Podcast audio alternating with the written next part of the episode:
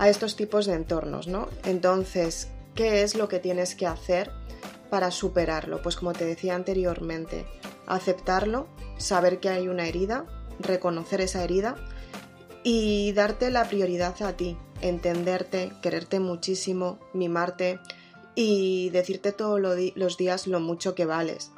Em, no culparte, porque normalmente cuando vives experiencias así, lo que te sucede es que te empiezas a culpar y empiezas a creer que em, empiezas a creer que, las circunstancias no son para ti, que las circunstancias no son favorables, que las circunstancias van como un poco en tu contra.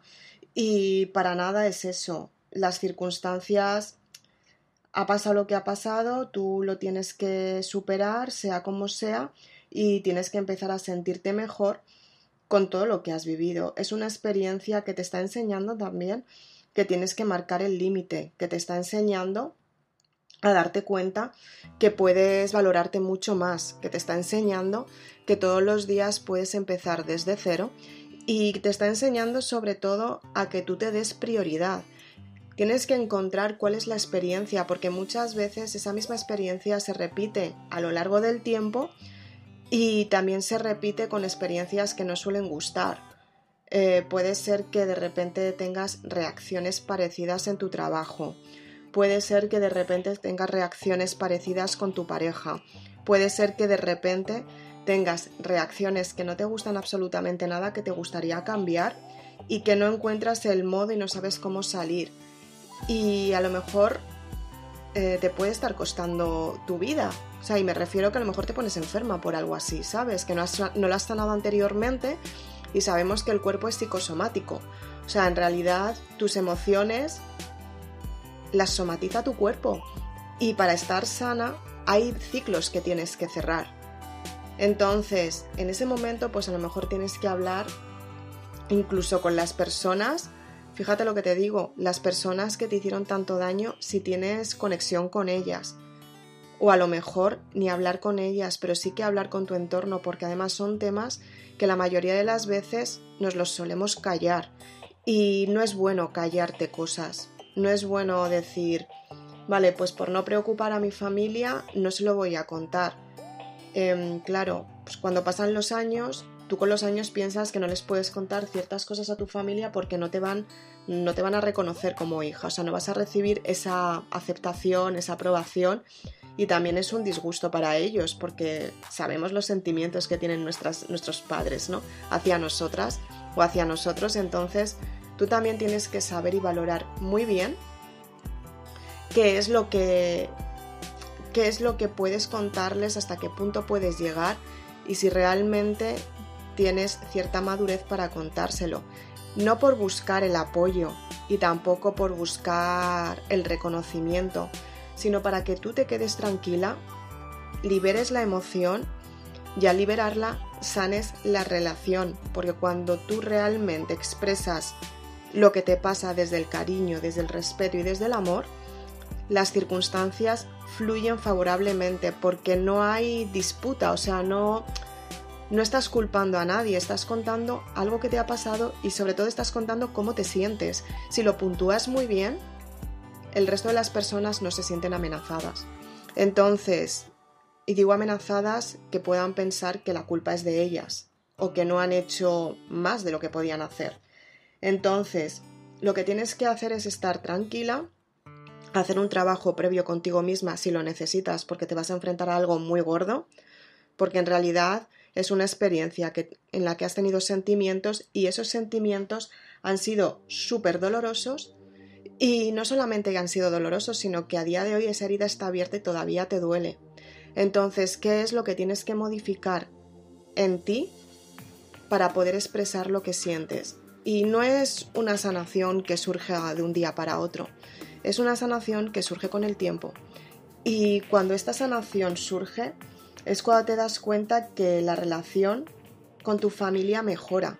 Y cuando esa relación mejora, tú también mejoras. Entonces, cuando ya estás a punto de contarlo, tú anteriormente has dado unos pasos previos de confianza, de tranquilidad, de amor, de respeto, o sea, la relación ha cambiado Y es que es curioso porque tú cuando sales un conflicto tan intenso que tienes, lo que sucede es que la energía cambia, la energía familiar también cambia y como que los astros se alinean para que la conversación se dé sin que sea provocada. Pero es que encima la conversación se da desde la tranquilidad, el amor y el respeto. Y ahí nadie se siente culpable. Y mucho menos cuando tú puntúas las partes de me ha pasado esto, os quiero contar cómo me siento. Es mi sentimiento. Lo cuentas y dices, eh, bajo ningún concepto, quiero que penséis que la culpa es vuestra, simplemente que pasó esto. Y lo van a entender, ¿sabes? Y te van a apoyar. El problema es cuando tú te callas mucho las cosas y no las sueltas y no lo dices porque piensas que vas a hacer daño, bueno, pues todo lo que se piensa, ¿no?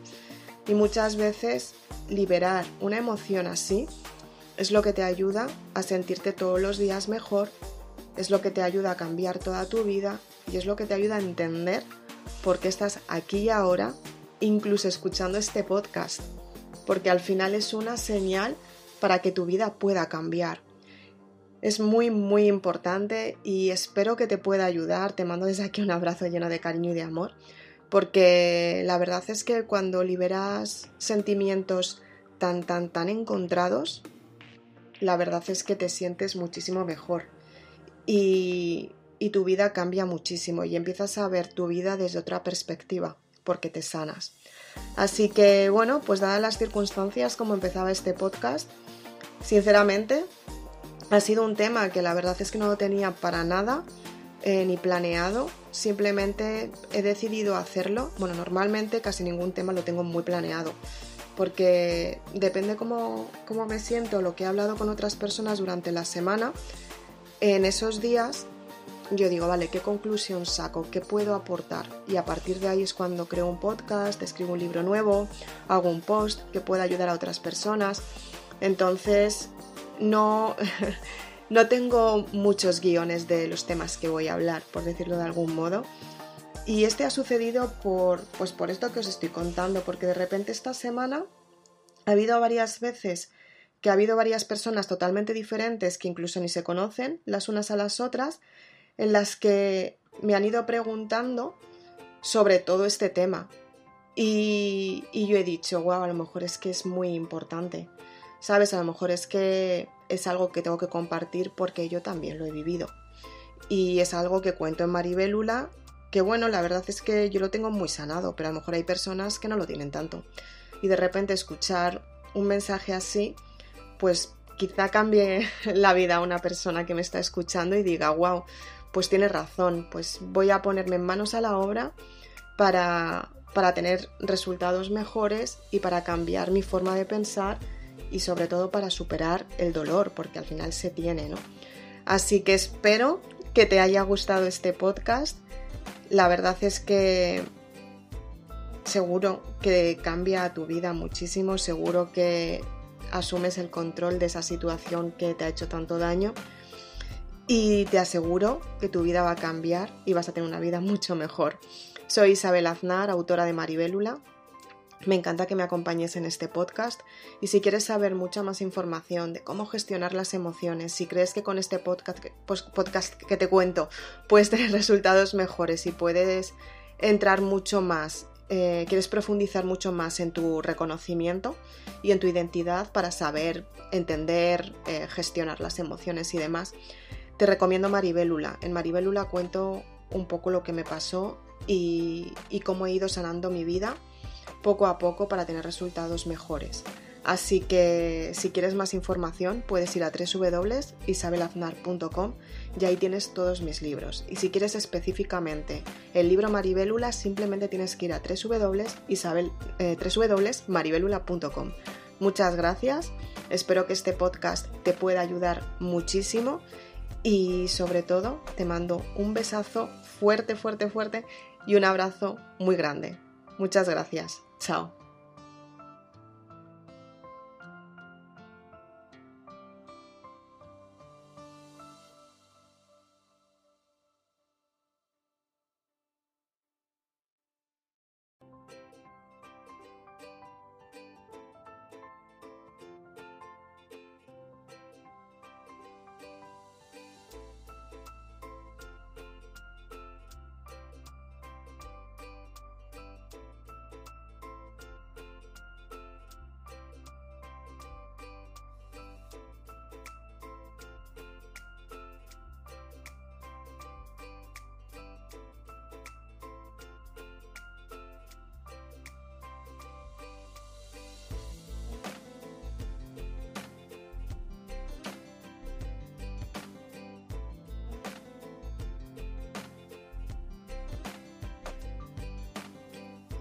Muy buenos días amigos, ¿qué tal estáis? Espero que estés pasando un día fenomenal y que estés haciendo muchos cambios en tu forma de pensar y sobre todo que tengas resultados mucho más grandes. Ten en cuenta que el desarrollo personal empieza cuando tú empiezas a cambiar tu forma de pensar para tener un, desarrollo óptimo en tu vida. En este podcast vamos a hablar de una parte muy especial y es algo que estuve hablando justamente ayer con otra persona, amiga mía, y quería compartirlo también con vosotros y es un tema que es un poquito delicado, pero lo, ante todo lo más importante es que te pueda aplicar sabiduría en tu vida y sobre todo que lo puedas aplicar en tu vida para que puedas tener resultados mucho más grandes. Hoy vamos a hablar en este podcast del bullying y me gustaría que te quedaras porque muchas veces hemos visto en el colegio personas que, que se han metido con otras y personas que no las han defendido o a lo mejor personas que han sufrido bullying. Entonces, ¿qué es lo que tienes que hacer o qué es lo que tienes que trabajar si has estado en alguna de estas situaciones? En este podcast te voy a contar un montón de información para que la apliques y que te, sientas mejor contigo misma. Comenzamos.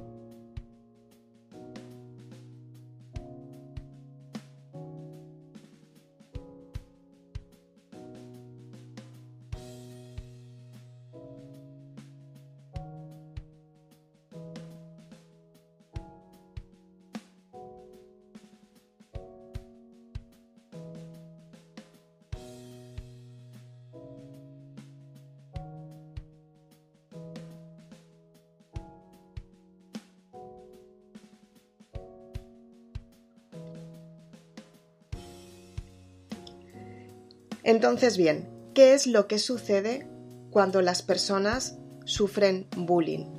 Y es que ha sido muy, muy recurrente este tema, ¿no? Porque efectivamente yo soy una de las personas que en aquella época, cuando estás en la adolescencia, cuando tienes nueve años, diez años, cuando vas a empezar un periodo muy que va a cambiar mucho tu vida, te das cuenta que no, como que no te entienden, ¿no? Como que te gustaría expresar cómo te sientes y a lo mejor no te entienden tan bien, ¿no? Entonces yo me acuerdo, en aquella época yo fui una de las personas, como te decía, que sufrí bullying y luego cuando me hice más mayor yo pensaba, es que en realidad en los colegios en algún momento los compañeros se han metido con otros simplemente por vacile, por a lo mejor bromear y demás, y yo lo pensaba y decía, sí, pero el vacile y el bromeo, ¿hasta qué punto puede llegar, no?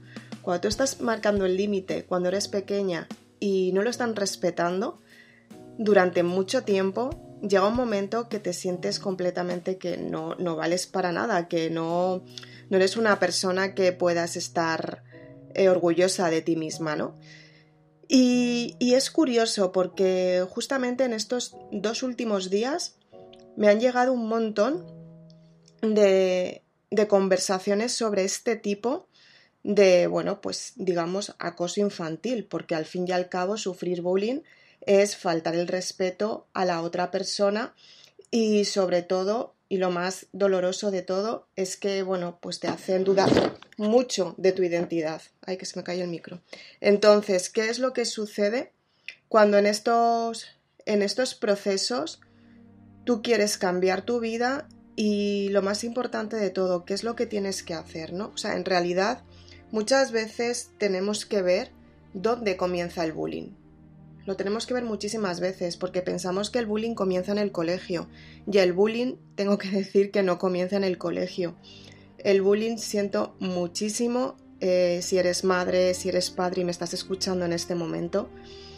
El bullying comienza en la casa, el bullying comienza en el trato que tienen los padres con los hijos. Si son padres que son muy protectores, a los hijos no les están enseñando a defenderse. Y si son padres que menosprecian a sus hijos, sus hijos se sienten sumisos y no pueden enfrentarse a una persona que se está metiendo con ella. Se sienten completamente indefensos porque son sumisos. Ya he dicho al principio de este podcast que es un tema bastante, bastante, bueno, no es complicado de hablar cuando lo has superado, pero sí que mm, es un tema bastante complejo, porque yo entiendo que, bueno, en todas las familias em, se cuece habas, ¿no? Como, como se dice normalmente, pero realmente las familias son las que marcan un antes y un después en tu vida.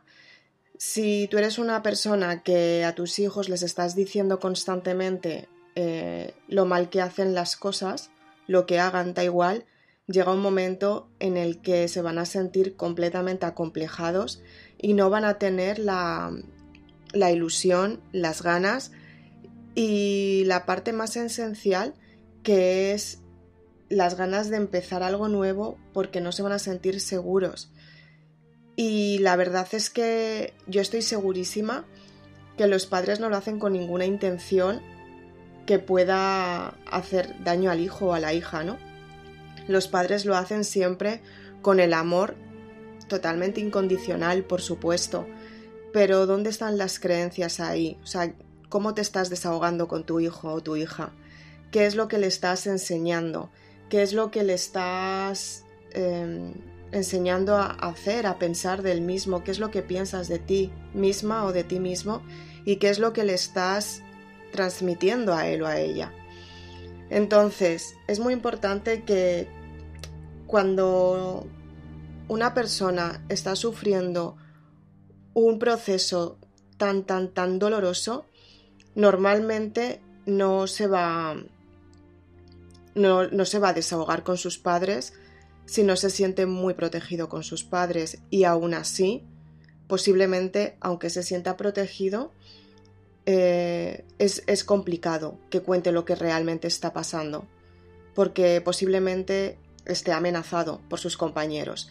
Entonces, em, es un tema que yo ya os digo, eh, no soy experta en bullying, por supuesto que no, pero sí que yo he tenido mi, mi época, sí que es cierto que yo cuando, bueno, mis padres al final me sacaron del colegio donde estaba y ellos eh, sabían muy poco que se metían conmigo. Yo había dicho a mi madre que había una chica en, en el colegio que, bueno, que se metía conmigo porque mi hermano también íbamos al mismo colegio y mi hermano la veía. Entonces, em, pues mi, hermano también, pues no le gustaba que, que, pasara eso, ¿no? Y uno de los días que yo se lo conté a mi madre y la dije, no, simplemente se meten conmigo y tal, y no me gusta el colegio. Y ya con el tiempo la dije, por favor, cámbiame de colegio, que es que no puedo más y tal. Ya me cambiaron del colegio, pero sufrí dos años de, de bullying y la verdad es que de hecho lo cuento en Maribélula y la verdad es que no, no se lo recomiendo a nadie porque es una experiencia que es muy dolorosa. Yo me acuerdo cuando iba al otro colegio, la preguntaba a mi madre y la decía, mamá, ¿tú crees que se van a volver a meter conmigo? Y mi madre me decía, ¿qué dices? No, ya verás cómo no y tal. Incluso algunas veces eh, en los trabajos me daba mucho miedo que no me sintieran, o sea, no sentirme aceptada y que esa, ese rechazo me provocara otra situación así, ¿no? Pero sí que es cierto que yo fue un periodo de, dos años, como os digo, y además en uno de los mejores colegios que estuve. Y hace poco salió el tema, ¿no? Estaba comiendo con mis padres y hablamos de este tema muy complicado porque mi padre no lo sabía. Y, y lo hablamos y mi padre me dijo, wow, es que a lo mejor nos lo tenías que haber contado porque hubiéramos tomado otro tipo de decisiones. Y yo dije, sí, si no pasa nada, ¿sabes? O sea, son cosas que pasan, son motivos que se, son experiencias que se viven en un momento dado y bueno, esto es lo que hay, ya está, yo lo tengo superado porque me han ayudado mucho a superarlo, pero sí que es cierto que esa época fue muy complicada para mí. O sea, no... Eh, yo no veía salida, o sea, yo no entendía por qué llegaba al colegio y tenía en la puerta del colegio a, a, compañeros míos esperándome para meterse conmigo y tal. Yo decía, pero ¿qué es esto? ¿Sabes? O sea, yo no lo entendía. Yo no entendía que la gente pudiera tener ese pensamiento, al igual que no entiendo, hace poco me contaba también una persona que, bueno, que le habían robado las cosas de la moto las cosas que tenía personales, va en moto a trabajar y que de repente le habían abierto su moto y la habían robado, ¿no? Pues eso no me lo planteo yo nunca, es como, wow, o sea, ¿en qué momento una persona coge algo que no es suyo, ¿no? Que sus motivos también tendrá esta persona para hacer algo así. Pero no son cosas que, que te plantees mucho, piensas que no te va a pasar o ni siquiera forman parte de tu mentalidad porque esa experiencia no existe hasta que la vives, ¿no? Y eso pasa constantemente. Entonces, ¿qué es lo que tienes que hacer para retomar la seguridad en ti? Pues en primer lugar, tienes que ir a un psicólogo si has vivido un tipo de experiencia como esta y te está pasando factura a día de hoy. Da igual la edad que tengas. Tienes que ir a un psicólogo y hablar con él y que el psicólogo te ayude a, a potenciarte, a recuperar tu autoestima, a tener seguridad en ti y sobre todo a encontrarte bien contigo misma. También puedes hacer terapias alternativas para que de esta manera, mediante la hipnosis, vuelvas a revivir la experiencia y que de esta manera tú puedas cambiar tu forma de pensar y puedas tener resultados mucho mejores porque tú vas a cambiar, eh, vas a olvidar esa memoria esa experiencia vivida, ¿no? Vas, vas a borrarla de tu memoria y no, vas no te vas a sentir tan identificada con una experiencia así. Entonces, eh, la verdad es que yo lo recomiendo muchísimo porque de esta manera, mediante la hipnosis, lo que haces es que vives la experiencia, te, enfrentas al conflicto y cierras el ciclo. Y no te vuelve a pasar más, no vuelves a tener esos pensamientos de miedo. Otra cosa que puedes hacer es leer libros de desarrollo personal para elevar tu energía y sentirte mejor contigo misma. Y sobre todo, eh, no echarte la culpa. Eso es lo más importante de todo. O sea, pensar realmente en ti y decir, wow, es que he vivido esta experiencia por cualquier tipo de motivo. La culpa no ha sido mía, eh, tampoco culpar a tu entorno, porque, a ver, si por ejemplo yo hablo de las experiencias más cercanas que son nuestros padres y son nuestros maestros, pero la culpa en realidad tampoco la tienen ellos, porque en realidad ellos te están enseñando, eh, te están educando y lo hacen como les enseñaron sus padres, entonces lo hacen de la mejor manera posible. Entonces, quitarte el, el miedo, las dudas por la culpa y sobre todo retomar la relación contigo misma desde el entendimiento. Decir, wow, eh, sí, me ha pasado esto, lo acepto, en aquella época fue muy doloroso y a partir de ahora, ¿qué es lo que tengo que hacer para no vivir esta experiencia? Hay muchas veces que estas experiencias les sucede a personas que a lo mejor no se saben defender simplemente porque no saben cómo marcar el límite. Y esto también sucede mucho en el entorno familiar. A lo mejor en algún momento o varias veces porque las circunstancias, yo lo repito, las circunstancias puede ser un impacto emocional muy grande una sola vez o puede ser muchas veces repetido en el tiempo. Es lo que te marca la existencia y te deja huella. Entonces a lo mejor eres de las personas que muchas veces has marcado el límite en tu casa y no te han hecho ni caso. O a lo mejor te han dicho que no era para tanto. O a lo mejor te han ignorado. O a lo mejor te han dicho, wow, es que tu comportamiento no es el bueno, para ser una niña buena o un niño bueno tienes que hacer esto. Entonces hay muchas formas de marcar el límite. A lo mejor eres una persona emocional y a lo mejor eres una persona que gritas, a lo mejor eres una persona que prefieres callarte porque no buscas problemas con tu familia.